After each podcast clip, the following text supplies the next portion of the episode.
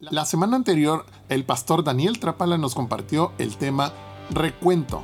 Esta semana, el pastor Daniel Trapala nos comparte Visión 2024. El versículo de la semana, porque de Él y por Él y para Él son todas las cosas. A Él sea la gloria por los siglos. Amén. Romanos 11:36. Te invitamos en familia a que mediten las siguientes preguntas. ¿Qué aprendo de Dios y qué aprendo de mí? Amén, amén, amén, amén. Bienvenidos a San Pablo. Feliz año nuevo. Voltea con tu vecino y feliz año nuevo. Y si saliste a algún lado de vacaciones, pregúntale dónde fuiste. ¿Saliste? ¿A dónde fuiste? ¿Qué hiciste? Ahí luego se ponen a platicar sus aventuras. Y hay que los ando stalkeando en el Face a todos, ando viendo quién anda dónde y me emociono con sus viajes y sus vacaciones. Qué padre.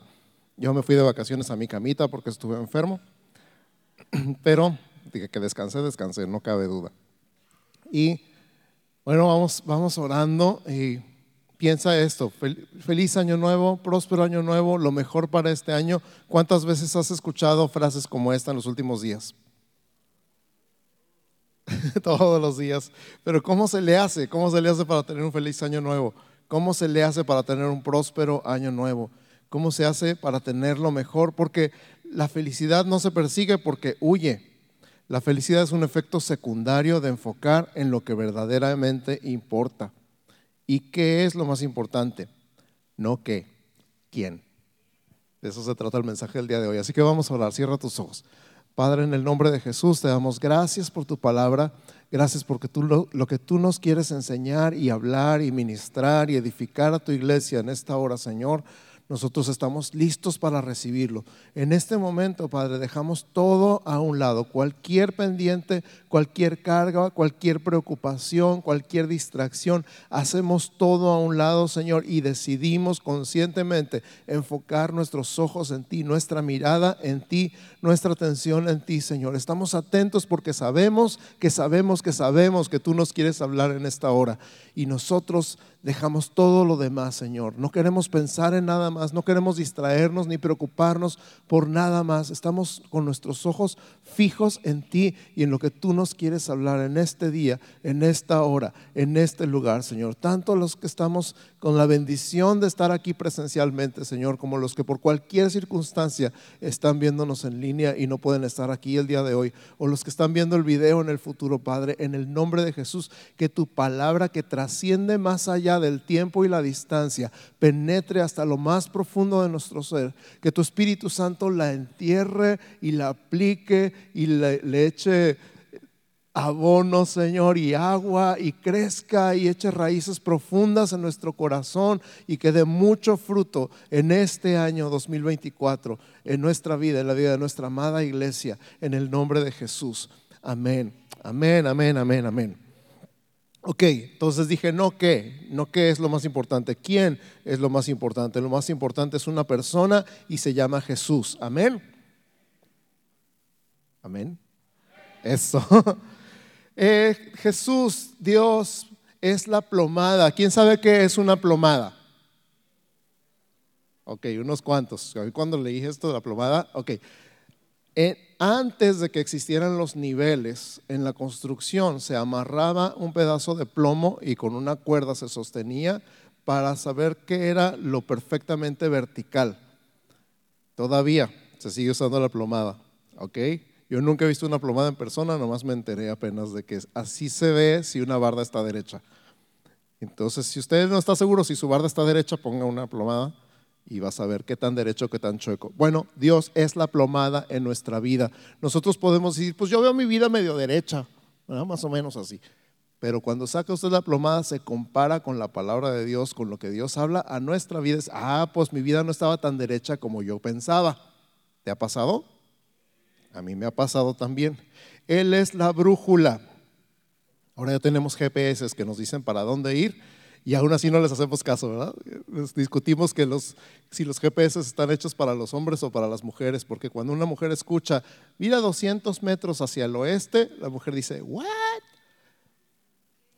¿Qué es oeste? ¿Y qué son 200 metros?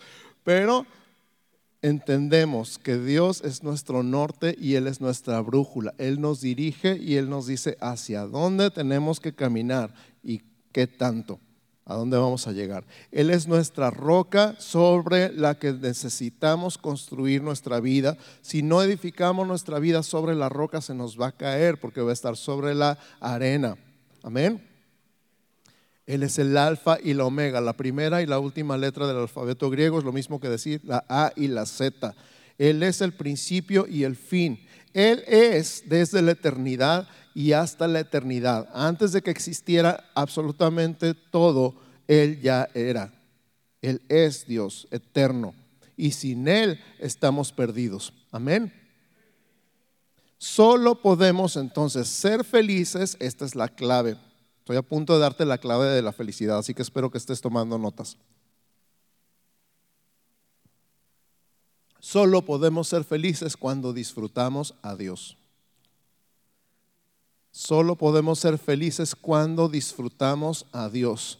Nos deleitamos en Él, aprendemos a deleitarnos en Él y cumplimos su propósito para nuestra vida.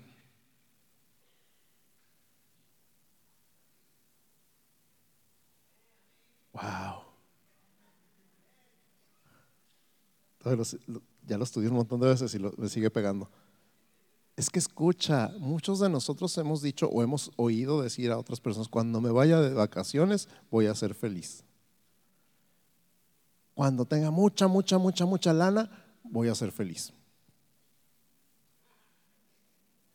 Cuando mis hijos se vayan de la casa, voy a ser feliz. ¿Qué pasó pues? Pero has escuchado un cantito que a mí me enseñaron cuando recién me convertí a los 13 años. Solo Dios hace al hombre feliz, solo Dios hace al hombre feliz. La vida es nada, todo se acaba.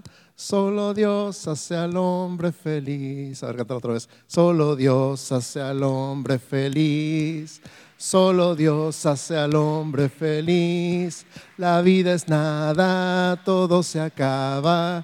Solo Dios hace al hombre feliz. Hay algunos tuvieron una regresión ahorita. Sí, es la verdad, solo Dios hace al hombre feliz. Por si se te había olvidado y estabas esperando, llegó el aguinaldo y se fue y tú te quedaste igual. Pero él es el único que puede llenar tu vida completamente. Así que aprende a deleitarte en Él y cuando aprendas a deleitarte en Él vas a decir, de verdad, de verdad, de verdad, no me falta nada. No necesito nada. No quiero nada más. Solo te quiero a ti. Ahí es cuando el salmista dijo, ¿a quién tengo yo en los cielos sino a ti? Fuera de ti nada deseo en la tierra. ¿Se puede llegar a vivir sin desear nada? Sí, sí se puede y ser muy feliz. Y solo podemos disfrutar a Dios por medio de Jesús. Di conmigo, solo podemos disfrutar a Dios por medio de Jesús. Fíjate que Juan 14, versos 1 al 11, voy a leer Juan capítulo 14, versos 1 al 11, habla de esto. Jesús empieza diciendo, no se turbe vuestro corazón, creéis en Dios, creed también en mí. En la casa de mi Padre muchas moradas hay. Si así no fuera, yo os lo hubiera dicho. Voy pues a preparar lugar para vosotros. Y si me fuere y os preparare el lugar, vendré otra vez y os tomaré a mí mismo para que donde yo estoy, vosotros también estéis.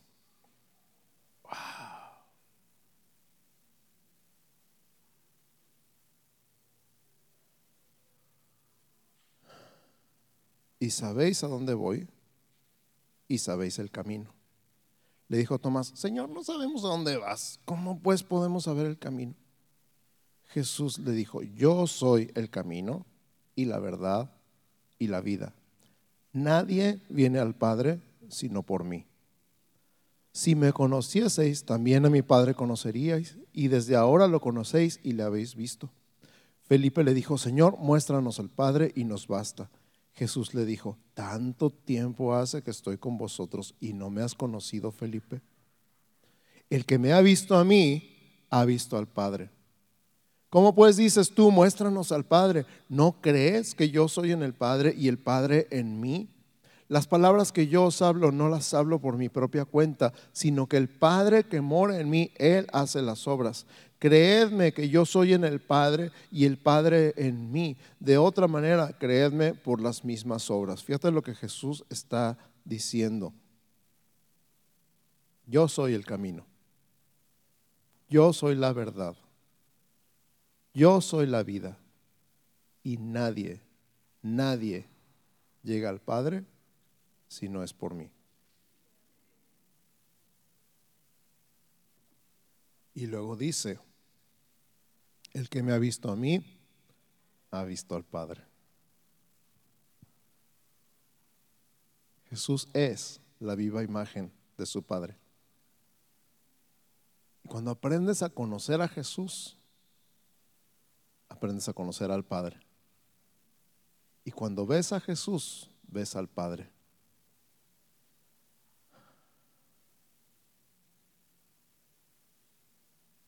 ¿Has visto a Jesús? No físicamente, por supuesto, pero en los evangelios lo has conocido, en su palabra lo has conocido, has conocido su carácter, su temperamento, su amor, su gracia, su justicia, su santidad. Has tenido vistazos de su personalidad. Has aprendido a deleitarte en Jesús, porque Jesús es la persona más maravillosa de todo el universo. Y si no lo crees es porque no lo has conocido.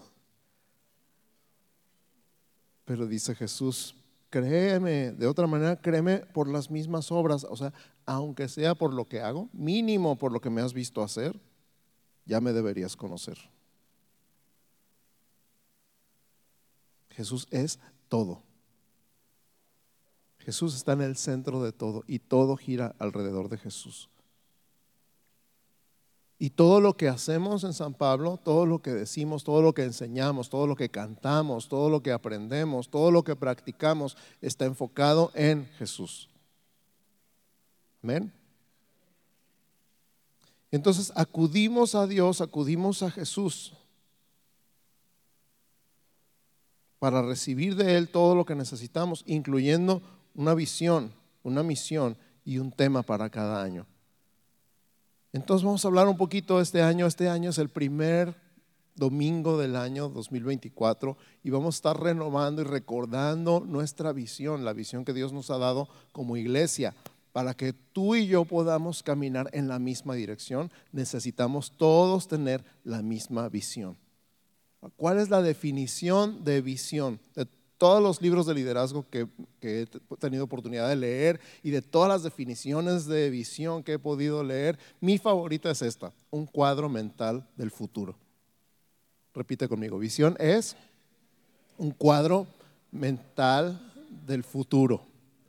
Todos necesitamos visión para nuestra vida. Una de las preguntas clásicas que hacen los entrevistadores a las personas que están reclutando es, ¿dónde te ves en 10 años? Escucha, ¿dónde te ves en 10 años? ¿Qué te ves haciendo dentro de 10 años? Yo te podría preguntar a ti ahorita, ¿qué te ves haciendo dentro de 10 años? Si no sabes, te falta visión. Y cuando nos falta visión, no le tiramos a nada. Es como tener un arco y una flecha, pero no tener un blanco. Pues da igual para dónde le tires. No vayas a matar a nadie. Pero si tienes una visión, tienes un blanco a qué tirarle. En otras palabras, ¿a qué le tiras? Nosotros necesitamos una visión y esa visión es un cuadro mental del futuro. ¿Cómo se ve el futuro? ¿Cómo lo imaginamos? ¿Cómo lo visualizamos? Todo el mundo necesita una visión y cualquier organización necesita una visión. Una visión es un cuadro mental del futuro. ¿Cuál es la visión de la Iglesia Evangélica San Pablo? ¿Ya te la sabes?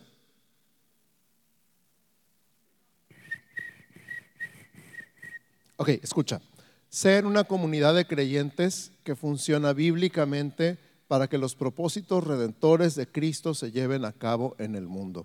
Repito, ser una comunidad de creyentes que funciona bíblicamente para que los propósitos redentores de Cristo se lleven a cabo en el mundo. Y lo voy a decir una vez más con mucho gusto para ti. Ser una comunidad de creyentes que funciona bíblicamente para que los propósitos redentores de Cristo se lleven a cabo en el mundo.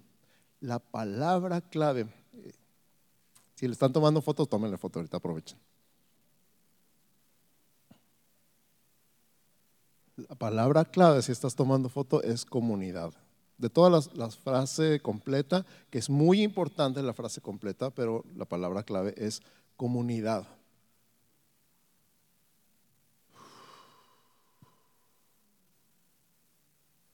Hay tanto que decir en el tema de comunidad.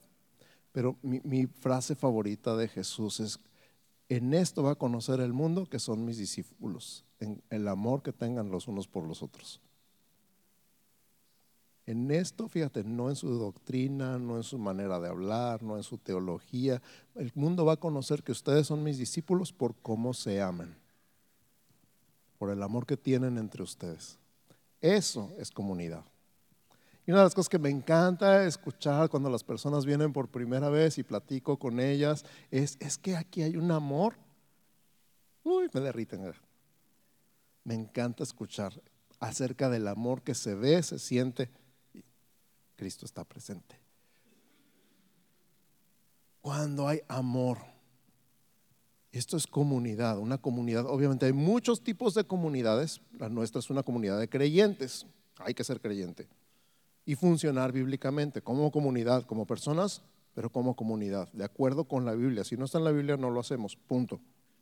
Con un propósito, que los propósitos redentores de Cristo se lleven a cabo en el mundo. O sea, Cristo quiere salvar al mundo y ha decidido usarnos a ti y a mí, no aislados, sino en comunidad. ¿Estamos de acuerdo? Amén. Entonces la palabra comunidad.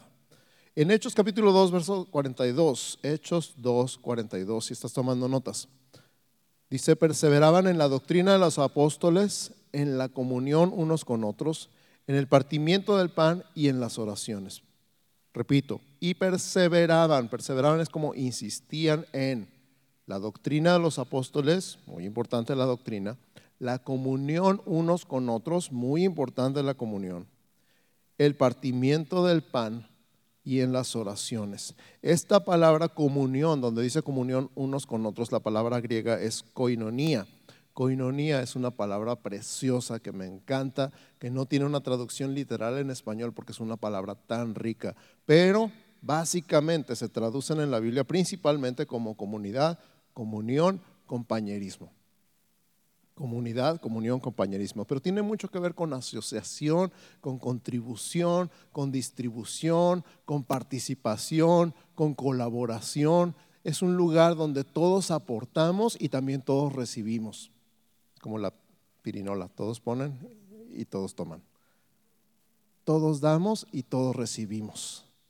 Todos somos bendecidos por ella, todos tomamos en este lugar parte pero parte activa, no nada más es, ah, yo soy parte de. Todos recibimos el beneficio porque todos colaboramos en él, todos participamos activamente. Amén. Ahora nuestra misión. Tenemos una visión que es ser una comunidad de creyentes que funciona bíblicamente para que los propósitos redentores de Cristo se lleven a cabo en el mundo. Palabra clave, comunidad. Tenemos una misión de todas las definiciones de misión que he leído, mi favorita es la razón de ser de la organización.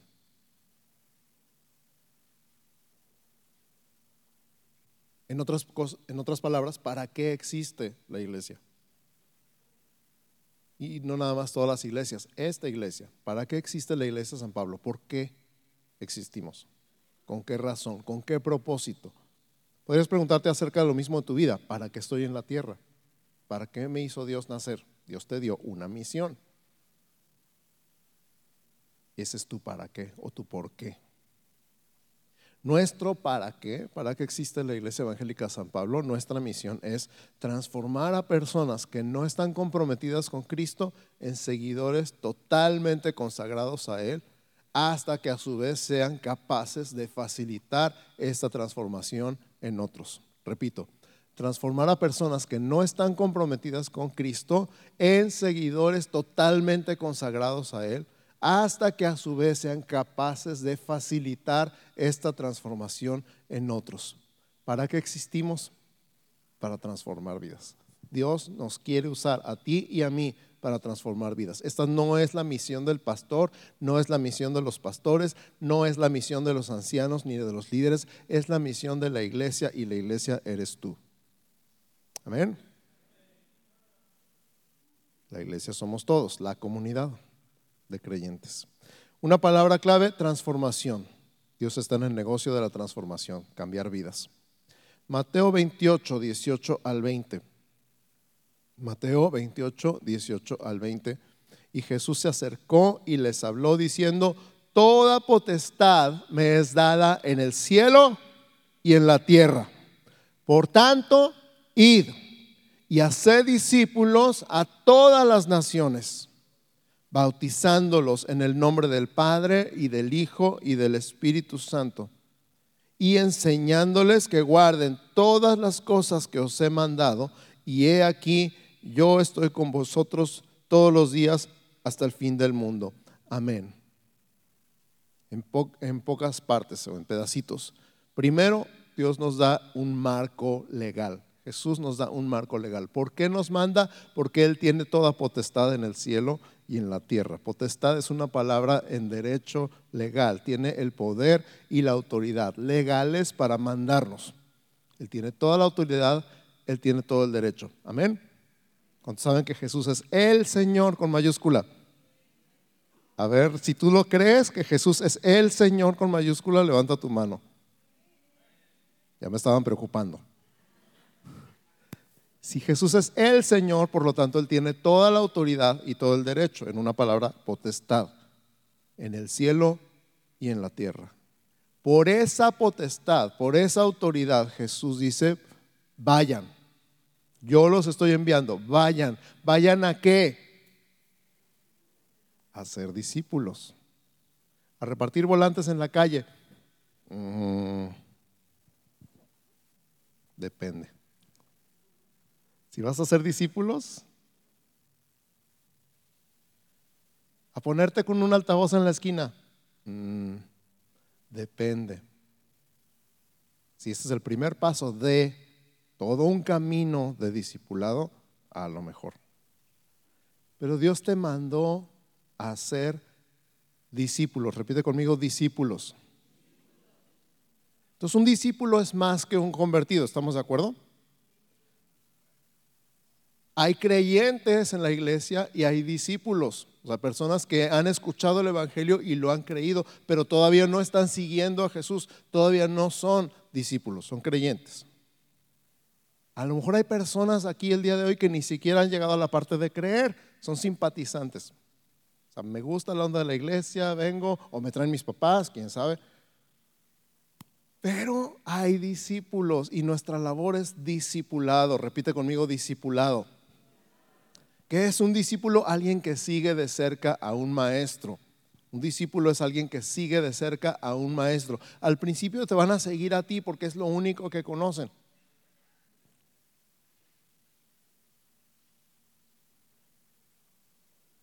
No pueden seguir a Jesús porque todavía no lo conocen, todavía no lo ven, todavía no pueden, pero te pueden seguir a ti. ¿Y qué dices? Ahí está el problema, por eso no quiero que nadie me siga. Bueno, tú camina con Jesús para que alguien más pueda caminar contigo. Tú camina con Jesús para que alguien más pueda caminar contigo. A eso se refiere Pablo cuando dice, sed imitadores de mí como yo de Cristo. Él está siguiendo a Cristo, ahora tú sígueme a mí. Hasta que estas personas sean capaces de facilitar esta transformación en otros, significa el día que ellos dejan de ser tus discípulos y se convierten en los discípulos de Cristo. Cuando ya no importa si tú veniste o no veniste y ellos siguen viniendo.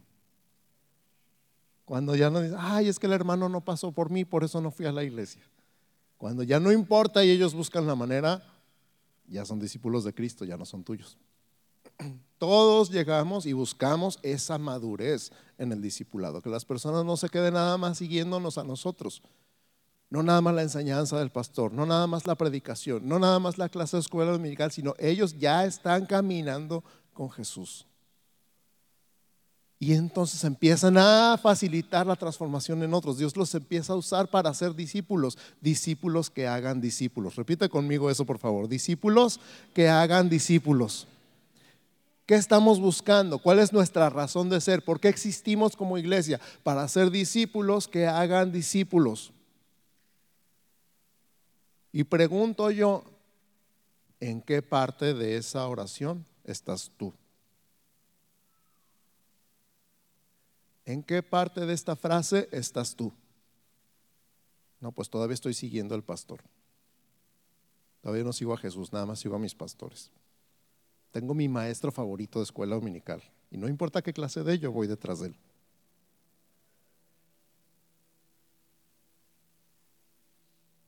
O ya estás siguiendo a Jesús.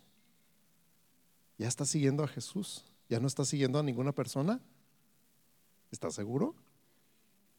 Y ya hay otras personas siguiéndote a ti que está siguiendo a Jesús. ¿Sí? ¿No? Más o menos. Cada quien está en una parte diferente de este camino, ¿ok? Lo importante es que estés caminando. Porque nuestra razón de ser como iglesia es hacer discípulos que hagan discípulos. Todo lo que hacemos tiene que ver con esto. Entonces dijimos dos palabras claves, ¿verdad? ¿Cuáles fueron? Comunidad y transformación. Nuestro lema como Iglesia Evangélica San Pablo resume la visión y la misión en dos palabras. Iglesia Evangélica San Pablo, comunidad y transformación. ¿De qué se trata San Pablo? ¿De qué se trata San Pablo? ¿De qué se trata San Pablo? Eso, eso. Si te acuerdas de esas dos, te acuerdas de todo, pero apréndete la visión y la misión completa, porque esa es nuestra cultura, ¿ok? Ok. Les voy a dar mucha lata el día de hoy. Ok, y vamos a esta parte de nuestro tema anual. Como dijimos hace rato, Dios nos enfoca cada año para que vayamos en una dirección. Tenemos un enfoque. El año pasado fue el año del Evangelio. Muy bien, vamos en una dirección. Este año 2024 lo hemos declarado el año de Jesucristo. El año de Jesucristo. Nuestro enfoque, nuestro estudio va a ser la persona de Jesús. El año pasado aprendimos muchísimo acerca del Evangelio, ¿verdad que sí? Este año vamos a aprender muchísimo acerca de Jesús. Y nuestro versículo lema de todo el año es Romanos 11:36. Si estás tomando nota, Romanos 11:36. Me encanta, dice, porque de Él y por Él y para Él son todas las cosas. A Él sea la gloria por los siglos de los siglos. Amén. No dice por los siglos de los siglos, ¿verdad? ya me emocioné. A Él sea la gloria por los siglos. Amén. Eso. Repito, porque de Él y por Él y para Él son todas las cosas. A Él sea la gloria por los siglos. Amén. Este es nuestro versículo lema del 2024, el año de Jesucristo. Fíjate que Richard Baxter dijo, si solo predicamos a Cristo, estamos predicando todo. Si solo predicamos a Cristo, estamos predicando todo. Ahora escucha, esta frase se escucha en el, ejército de salvación. Escucha, el mayor peligro del siglo XX, fíjate, ya estamos en el 21. Estamos en el siglo XXI, ¿verdad? El mayor peligro del siglo XX, esto fue en el, escrito a finales del siglo XIX, me parece, será el llegar a una religión sin el Espíritu Santo un cristianismo sin Cristo, un perdón sin arrepentimiento, una salvación sin regeneración, una política sin Dios y un cielo sin el infierno. Wow. ¿Te lo repito? El mayor peligro del siglo XX será el llegar a una religión sin el Espíritu Santo. Un cristianismo sin Cristo, un perdón sin arrepentimiento, una salvación sin regeneración, una política sin Dios y un cielo sin el infierno. Por eso el 2024 es el año de Jesucristo.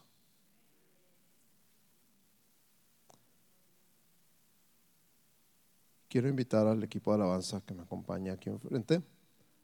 Mientras ellos se van acomodando, yo quiero contarte un poquito de mi viaje personal hacia este momento de poner a Jesús en el centro de todo.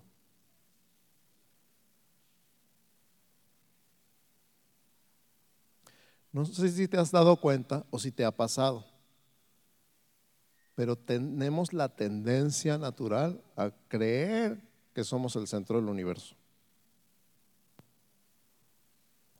No sé si te has dado cuenta o te ha pasado, pero tenemos la tendencia humana, carnal, natural, de creer que todo gira alrededor de nosotros. Pregúntale a un niño de dos años. Pregúntale a un adolescente de 15. Y pregúntale a uno que otro cuarentón. De hecho, estaba leyendo que una de las definiciones más gráficas de madurez es darte cuenta que no eres el centro del universo. Que no todo se trata de ti, y que no todo gira alrededor de ti. Si te estoy rompiendo la burbuja, perdón, con todo el amor del mundo. No se trata de ti. No se trata de ti. Y en la iglesia corremos el riesgo de vez en cuando a creer que todo se trata de nosotros. A creer que la iglesia tiene que ser como a mí me gusta a pensar que la iglesia debería cantar los cantos que me gustan a mí, que la predicación debería ser como a mí me guste,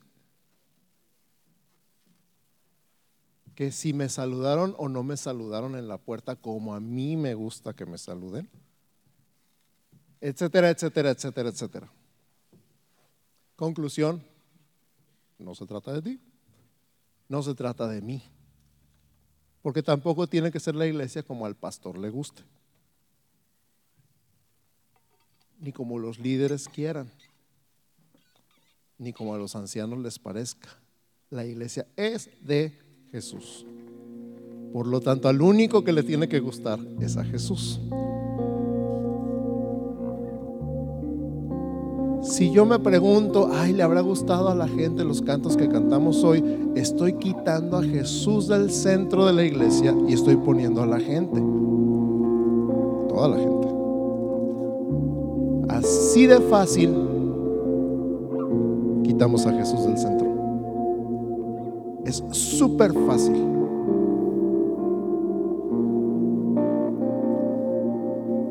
es que el hermanito se ofendió por el que le dijimos que él no era el centro del universo. Ay, no se preocupe, hermanito, véngase para acá, siéntese en el centro y vamos a ponerle toda la atención al hermanito que se ofendió y así quitamos a Jesús del centro.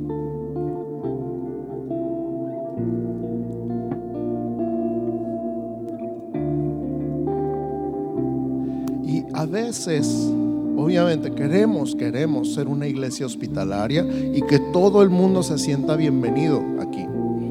Es nuestro corazón y estoy seguro que es el corazón de Dios recibir a cada persona con los brazos abiertos. Yo tengo una frase, puertas, brazos y corazones abiertos para todo el mundo. Pero Jesús sigue en el centro.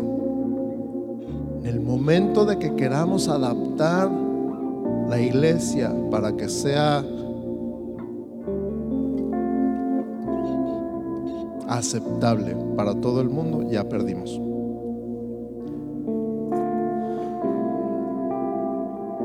Entonces yo voluntariamente y conscientemente me quito del centro, no se trata de mí. Voluntaria y conscientemente quito a las personas Llámense adolescentes, llámense jóvenes, llámense líderes, llámense ancianos, llámense pastores del centro. Porque la iglesia no se trata de nosotros, se trata de Jesús en el centro. Entonces, ustedes me han escuchado decir esta oración porque es casi como un mantra. Cuando me, cayó este 20, ya ni existen los 20, pero en, en mi cabecita me han escuchado decir, Señor, Jesús, tú eres el centro, tú eres el centro de todo y todo gira alrededor de ti. Tú eres el centro de todo y todo gira alrededor de ti. Jesús es el eje y todo lo demás son como los rayos de la bicicleta, todo gira alrededor de él. Cuando, esto es sorprendente, cuando puse a Jesús en el centro otra vez, o sea, es, ridículo pensar que yo lo quité del centro, pero síganme el rollo. Cuando le doy más importancia y más énfasis a otra cosa que no sea Jesús, la bicicleta se descuadra. Y las ruedas de la bicicleta ya no son ruedas, ya son cuadrados, hexágonos, triángulos. Y qué difícil es rodar con algo que no es redondo. Es como andar con una llanta ponchada.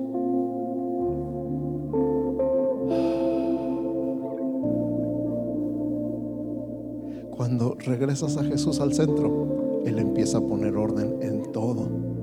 Porque como todo gira alrededor de Él, Él va acomodando todo. Entonces tu vida, tu familia, tus finanzas, tu salud, tu trabajo, tu ministerio, tu pasado, tu futuro todo se va alineando lentamente. Cuando y solamente cuando todo gira alrededor de Jesús. Y ahora yo te pregunto a ti, ¿alrededor de qué gira tu vida? ¿Alrededor de quién gira tu vida? ¿Todavía crees que eres el centro de tu universo y que todo se trata de ti y que todo mundo debería girar alrededor de ti. De tu pasado, de tu herida, de tu dolor, de tu carencia, de tu necesidad, de tu gusto personal. Hoy ya pusiste a Jesús en el centro. Si no has puesto a Jesús en el centro y lo quieres poner ahorita y decirle, me rindo, yo no sirvo para eje central, me rindo. ¿Quieres dejar de luchar y dejar de tratar de obligar a todo el mundo que te haga caso? Y poner a Jesús en el centro y que todo se trate de Él. Ponte de pie. Y si quieres venir aquí enfrente, ven aquí enfrente. Pregunta, ¿quién te preocupa más? Y puede ser tú mismo, puede ser tu pareja, puede ser tu mamá, pueden ser tus amigos. ¿A quién le has puesto tanta atención que Jesús ha ido perdiendo importancia en tu vida. ¿Qué tal si vamos poniendo a Jesús en el centro y comenzamos a dejar que todo gire verdaderamente alrededor de Él? Por eso Romanos 11:36 dice, porque de Él y por Él y para Él son todas las cosas. A Él sea la gloria por los siglos. Amén.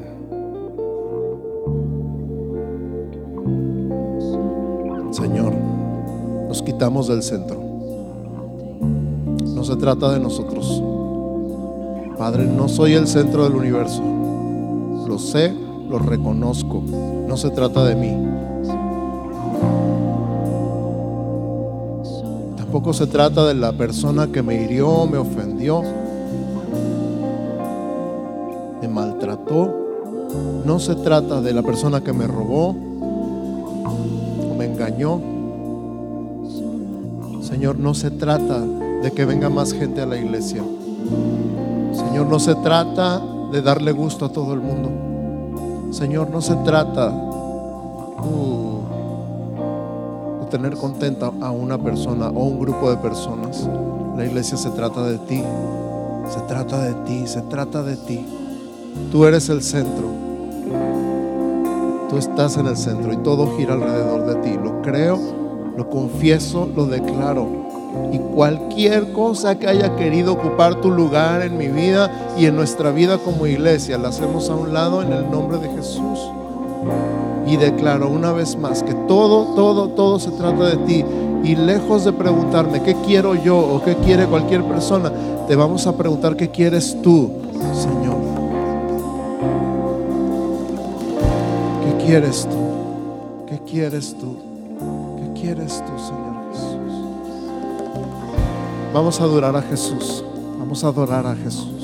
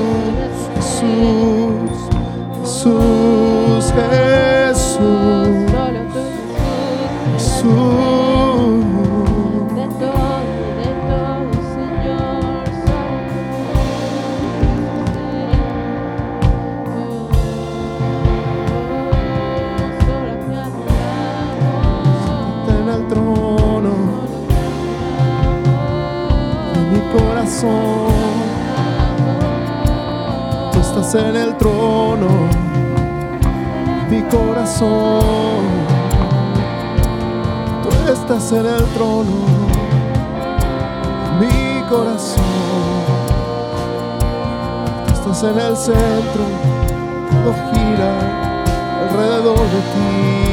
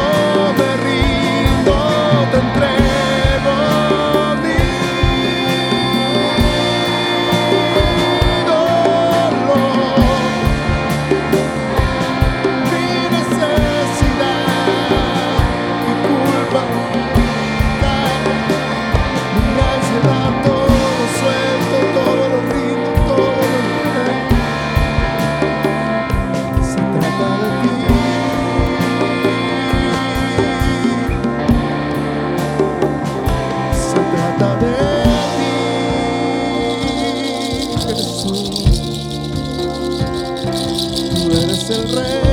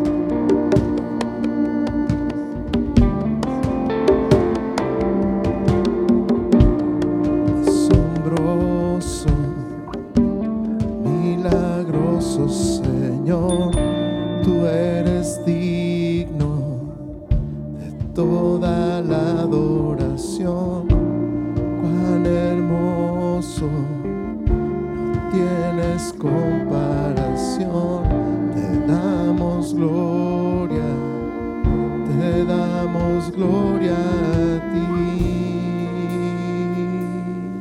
No es más asombroso.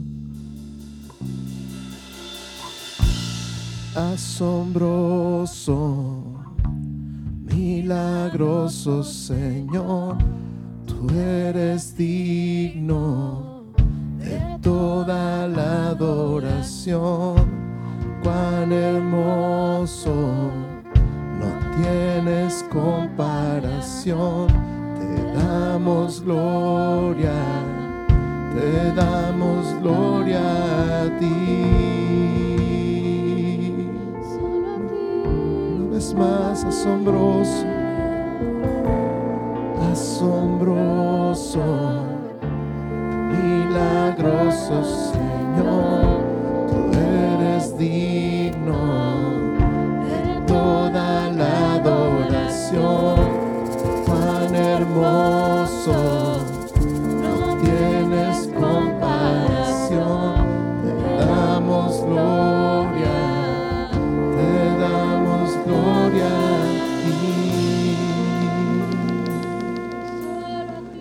El enfoque eres tú, no somos nosotros. Señor, el enfoque eres tú. Se trata de ti. Eres tú, es tu persona. Ni siquiera es lo que nos puedes dar. Como dijo David, ¿a quién tengo yo en los cielos sino a ti? Fuera de ti, nada deseo en la tierra. En el nombre de Jesús, que el enamoramiento de ti llegue a toda esta iglesia, a todas estas personas, por tu Espíritu Santo. En el nombre de Jesús, la revelación de quién eres tú toque tan profundamente cada vida, cada corazón, cada familia, en el nombre de Jesús. Que cada persona pueda decir con toda honestidad lo mismo que dijo David. ¿A quién tengo yo sino a ti? Fuera de ti no quiero nada. En el nombre de Jesús, que el amor tuyo sea tan grande, tan inmenso, tan intenso, tan real en cada vida, que nuestra alma quede totalmente saciada. De tal manera que podamos darnos cuenta lo que siempre ha sido la verdad, solo te necesitamos a ti. No necesitamos nada más, no queremos nada más. Te queremos a ti. En el nombre de Jesús, que el día de hoy almas y corazones salgan de aquí llenos de tu amor, que es más que suficiente para saciar nuestra alma y olvidarnos de todo lo demás, que todo lo demás pierda importancia en el nombre de Jesús, porque tu amor tan grande y la revelación tan grande de quién eres tú.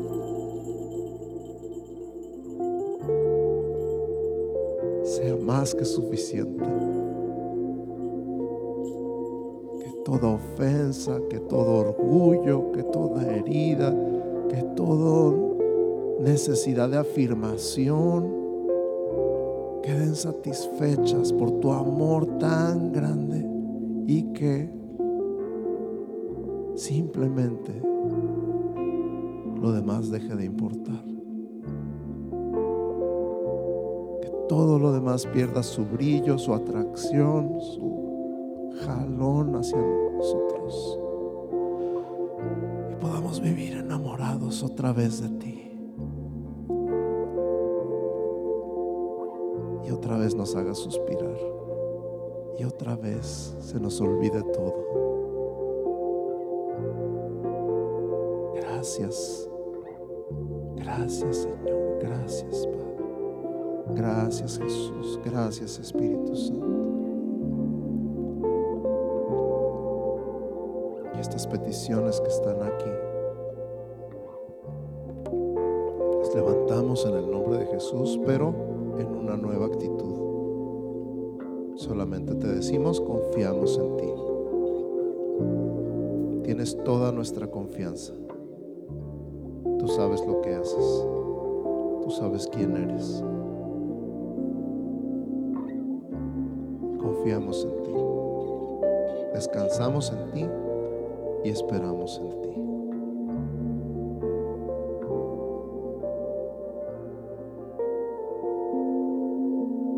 Gracias.